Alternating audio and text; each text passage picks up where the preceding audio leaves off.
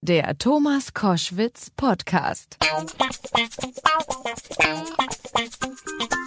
Die USA überwachen pro Monat rund eine halbe Milliarde deutscher Datenverbindungen, also E-Mails, SMS oder Telefonate. Damit nimmt der Skandal um das amerikanische Abhörprogramm PRISM Dimensionen an, mit denen in Deutschland keiner gerechnet hat. Angeblich jedenfalls. Ich spreche darüber jetzt bei Koschwitz zum Wochenende mit Christian Spanik, Fachjournalist im IT-Bereich und Geschäftsführer der NetProducer GmbH. Grüß dich, Christian. Hallo Thomas, grüß dich. Wenn die NSA deutsche Telefone anzapft, dann heißt das ja, dass die theoretisch jetzt auch bei unserem Gespräch mit dabei sein könnten. Na klar, zum Beispiel indem sie das Radio anschalten, weil ich vermute mal, dass kein Nachrichtendienst auf der Welt irgendwas auf sich hält und wissen will, was in Berlin und in Deutschland so äh, Talk of the Town ist, äh, verpassen würde, deine Sendung anzuhören. Sehr also, schön, Spanik. Bis hier nehme ich, nehme ich alles mit. Sehr gut. Also, nee, im Ernst, ähm, klar könnten die das. Und das konnten die auch vorher schon. Die Methode ist alt, die Mittel sind andere und heute wird halt im Zweifelsfall sowas äh, recht einfach aufgezeichnet und dann per Software oder wenn es dann angezeigt scheint, von einem Menschen per Hand ausgewertet. Dass ich persönlich das wie viele andere ätzend finde, nicht gut heiße, ist klar. Ähm, dass ich die Welt ohne sowas lieber hätte als mit sowas, ist auch klar. Aber die Faktenlage, das muss man ganz klar so sagen, die ist schon lange so, egal ob es jetzt Opposition oder Regierung sagen, das haben wir jetzt überhaupt nicht geahnt. Es ist, finde ich persönlich, nicht wirklich sehr glaubhaft. Aber die Technik ist besser geworden. Und wer jetzt dachte, dass die Schlapphüte, also die Geheimdienste sozusagen vor dem freien Internet aus Pietät Halt machen würden, weiß spätestens jetzt, dass das ein frommer Wunsch bleibt. Okay. Wie wird denn dieser Skandal das Internet deiner Meinung nach verändern? Ähm, da gibt es, glaube ich, zwei Seiten, die ich jetzt im Moment übersehen kann. Das eine ist eine rechtlich-technische und das andere ist eine menschliche. Ich vermute mal, dass wir in den nächsten Jahren, ähm, das wäre wahrscheinlich auch so passiert, denke ich, ähm, das geht jetzt nur ein bisschen weiter oben auf der Agenda zur Sache, ähm, sowohl technisch als auch rechtlich Maßnahmen getroffen werden, um Netze Anführungsstriche sicherer zu machen. Also vom einzelnen Anwender Stichwort Verschlüsselung, egal ob es ein Regierungsbeamter ist oder äh, du und ich äh, das sind, bis hin zum Gesetzgeber wird es da was geben. Ob und wie das letztendlich spionierende Staaten oder Gruppierungen aufhalten wird, das äh, naja, bleibt mal abzuwarten. Das ist für mich einfach so ein neues Wettrüsten. Der Egon Bahr hat gestern im Radio eine sehr richtig äh, bemerkt, das ist einfach eine neue Art Krieg zu führen. Und ich glaube, damit ist eigentlich an der Stelle alles gesagt. Die Nachteile für jeden Einzelnen, die sich daraus ergeben, aus dieser technisch-rechtlichen Situation, das kann jetzt alles Mögliche sein, von Unbequemlichkeiten. Bestimmte Services könnten zum Beispiel schwieriger werden, weil da der Datenschutz eine Rolle spielt und der eben nicht sichergestellt werden kann. Ähm, oder äh, die Bedingungen für bestimmte Services werden komplizierter, vielleicht auch teurer. Erreichbarkeit, Geschwindigkeit, das alles könnte sozusagen unter so einer Art von Aktivität leiden. Aber das, muss ich ganz ehrlich sagen, ist alles nur Spekulation von mir, weil ich nicht weiß, was man wie, wo technisch und rechtlich da alles einführen kann und will.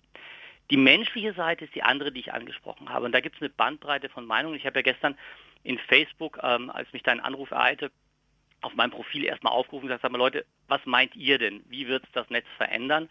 Und die Bandbreite war eigentlich ziemlich klar und ähm, ich kann vier Gruppen grob erkennen. Da gibt es die, die sagen, mir ist es eh egal, ich mache nämlich gar nichts Böses. Was soll's, schneidet ruhig mit, ist egal. Dann gibt es die, die sagen, naja, ähm, zum Beispiel der von mir sehr geschätzte Johnny Häusler, du kennst ihn bestimmt, der Mitgründer der Republika, hm. der sagt halt, naja, nun ist das Internet kaputt, weil der Raum zum freien Austausch endgültig verloren ist und letztlich diejenigen, die sagen, ähm, Leute, das ist sowieso alles kalter Kaffee und das so begründen, dass sie halt meinen, das gab es immer schon irgendwie, das ist nicht neu, also was soll sich ändern? Und selbst die digitalen Aspekte sind ja schon lange bekannt. Also, wie man lesen konnte, hat der Spiegel, glaube ich, 1989 über eine sehr intensive Belauschung Deutschlands schon berichtet. Ähm, ich glaube, Sascha Lobo hat den Text jetzt eingestellt, hat äh, Zeithinweise rausgenommen und er liest sich, als wäre er quasi ein aktueller Text. Ähm, also neu war das alles, äh, alles nicht. Mein Fazit also, ich glaube, es werden jetzt wieder ein paar Leute mehr sensibilisiert dass man abgehört werden kann, egal welches Medium man nutzt oder auch wenn man keines nutzt. Ich meine, Thomas, ganz ehrlich, wenn du wissen willst, was deine Nachbarn so treiben, im Internet, aber auch in deiner Stadt Berlin gibt es ausreichend Läden, wo du völlig problemlos ähm, so Spionage-Zubehör kaufen kannst äh, und dann den Lauscher an der Wand bei deinen Nachbarn geben. Das ist wirklich nicht sonderlich schwierig. Und ansonsten glaube ich nicht, dass sich das Netz wirklich auf sich dramatisch verändern wird, so wie sie nach dem BSE-Skandal, nach EHEC oder auch nach der Vogelgrippe nach einiger Zeit in diesen Märkten, also Fleisch oder äh, solche Dinge, alles wieder relativ normalisiert hat. Hm. Ein Gedanke vielleicht noch, der, der mir vermutlich wüste Beschimpfungen einbringen wird.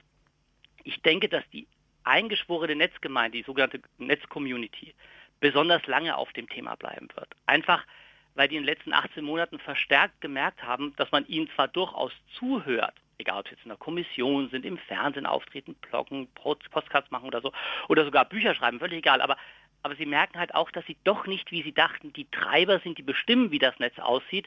Das machen eben blöderweise aus deren Sicht andere und ich glaube, da sind sie ein bisschen knatzig und da betreten derzeit tatsächlich nicht nur die digitalen Menschen Neuland, sondern auch die digitalen Menschen finden, also die analogen Menschen Neuland, sondern auch die digitalen Menschen finden gerade raus, dass es da Neuland zu entdecken gibt, noch andere wichtige Dinge außer Netz und Breitband und insofern ist der Neuland-Vergleich der Kanzlerin vielleicht gar nicht so falsch wie bisher gedacht. Er gilt halt nur für beide Seiten und nicht nur für die einen.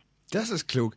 Äh, die deutsche Politik war über das Ausmaß des amerikanischen Abhörangriffs äh, ebenso überrascht wie jeder normale Bürger, angeblich. Mhm. Wie können sich denn die Staaten vor solchen Überwachungen schützen? Ei, schalt Internet ab. Nee, ja. also ha, ganz ehrlich, fragt den Innenminister oder fragt den BND. Ich habe ja schon gesagt, das wird ein Wettrüsten, da bin ich komplett bei dem, was Egon Bahr gesagt hat ob nun Verschlüsselung, militärische Überwachung der Netzknoten, das Entdecken von Spionen, also die gesamte Bandbreite ist möglich und wird dann auch wieder durch Gegenmaßnahmen aufgehoben werden, die wieder Gegenmaßnahmen zur Folge haben und so weiter. Also meine ehrliche und vielleicht auch naive Meinung, zumindest bei uns äh, in Deutschland, ist, ein wesentlicher Pfeiler des Schutzes sind wir selbst.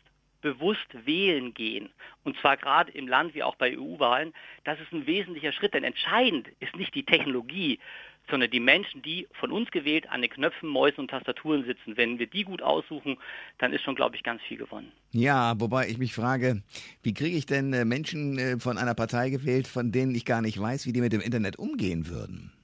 Das ist sicherlich richtig und du kannst auch die Frage zurechtstellen, wie ist es mit Amerika, da haben wir keinen Einfluss drauf. Nur ganz ehrlich, wer ein bisschen amerikanische Geschichte kennt und weiß, wie dieses Land sich entwickelt hat, ich empfehle da Gerd Mark, äh, Amerika, ein Sachbuch, das gerade vor kurzem erschienen ist, ähm, wer ein bisschen weiß, wie die Amerikaner ticken, dem ist auch klar, dass dieses Land alles tun wird, wirklich alles, um letztendlich sich selbst in irgendeiner Form auch nur von einem vermeintlichen Gedanken einer Ungerechtigkeit für das eigene Land zu schützen. Das ist einfach Amerika. Das heißt, natürlich haben wir keinen Einfluss auf die, aber wenn wir zumindest versuchen mitzukriegen, äh, wer bei uns das Sagen hat und diese Leute bewusst auswählen, dann haben wir schon, glaube ich, ganz, ganz viel getan, um uns zu schützen, weil darum geht es ja eigentlich auch um das, was unsere Daten sind. Das sagt Christian Spanik, Fachjournalist im IT-Bereich und Geschäftsführer der NetProducer GmbH. Ich danke dir sehr für das Gespräch. Bitte gerne. So, NSA, ihr könnt jetzt wieder ausmachen, wir sind durch. Ja, ja, wollte ich auch gerade sagen. Tschüss, Jungs, war nett, dass ihr dabei wart. Alle Informationen zur Sendung gibt es online auf thomas-koschwitz.de.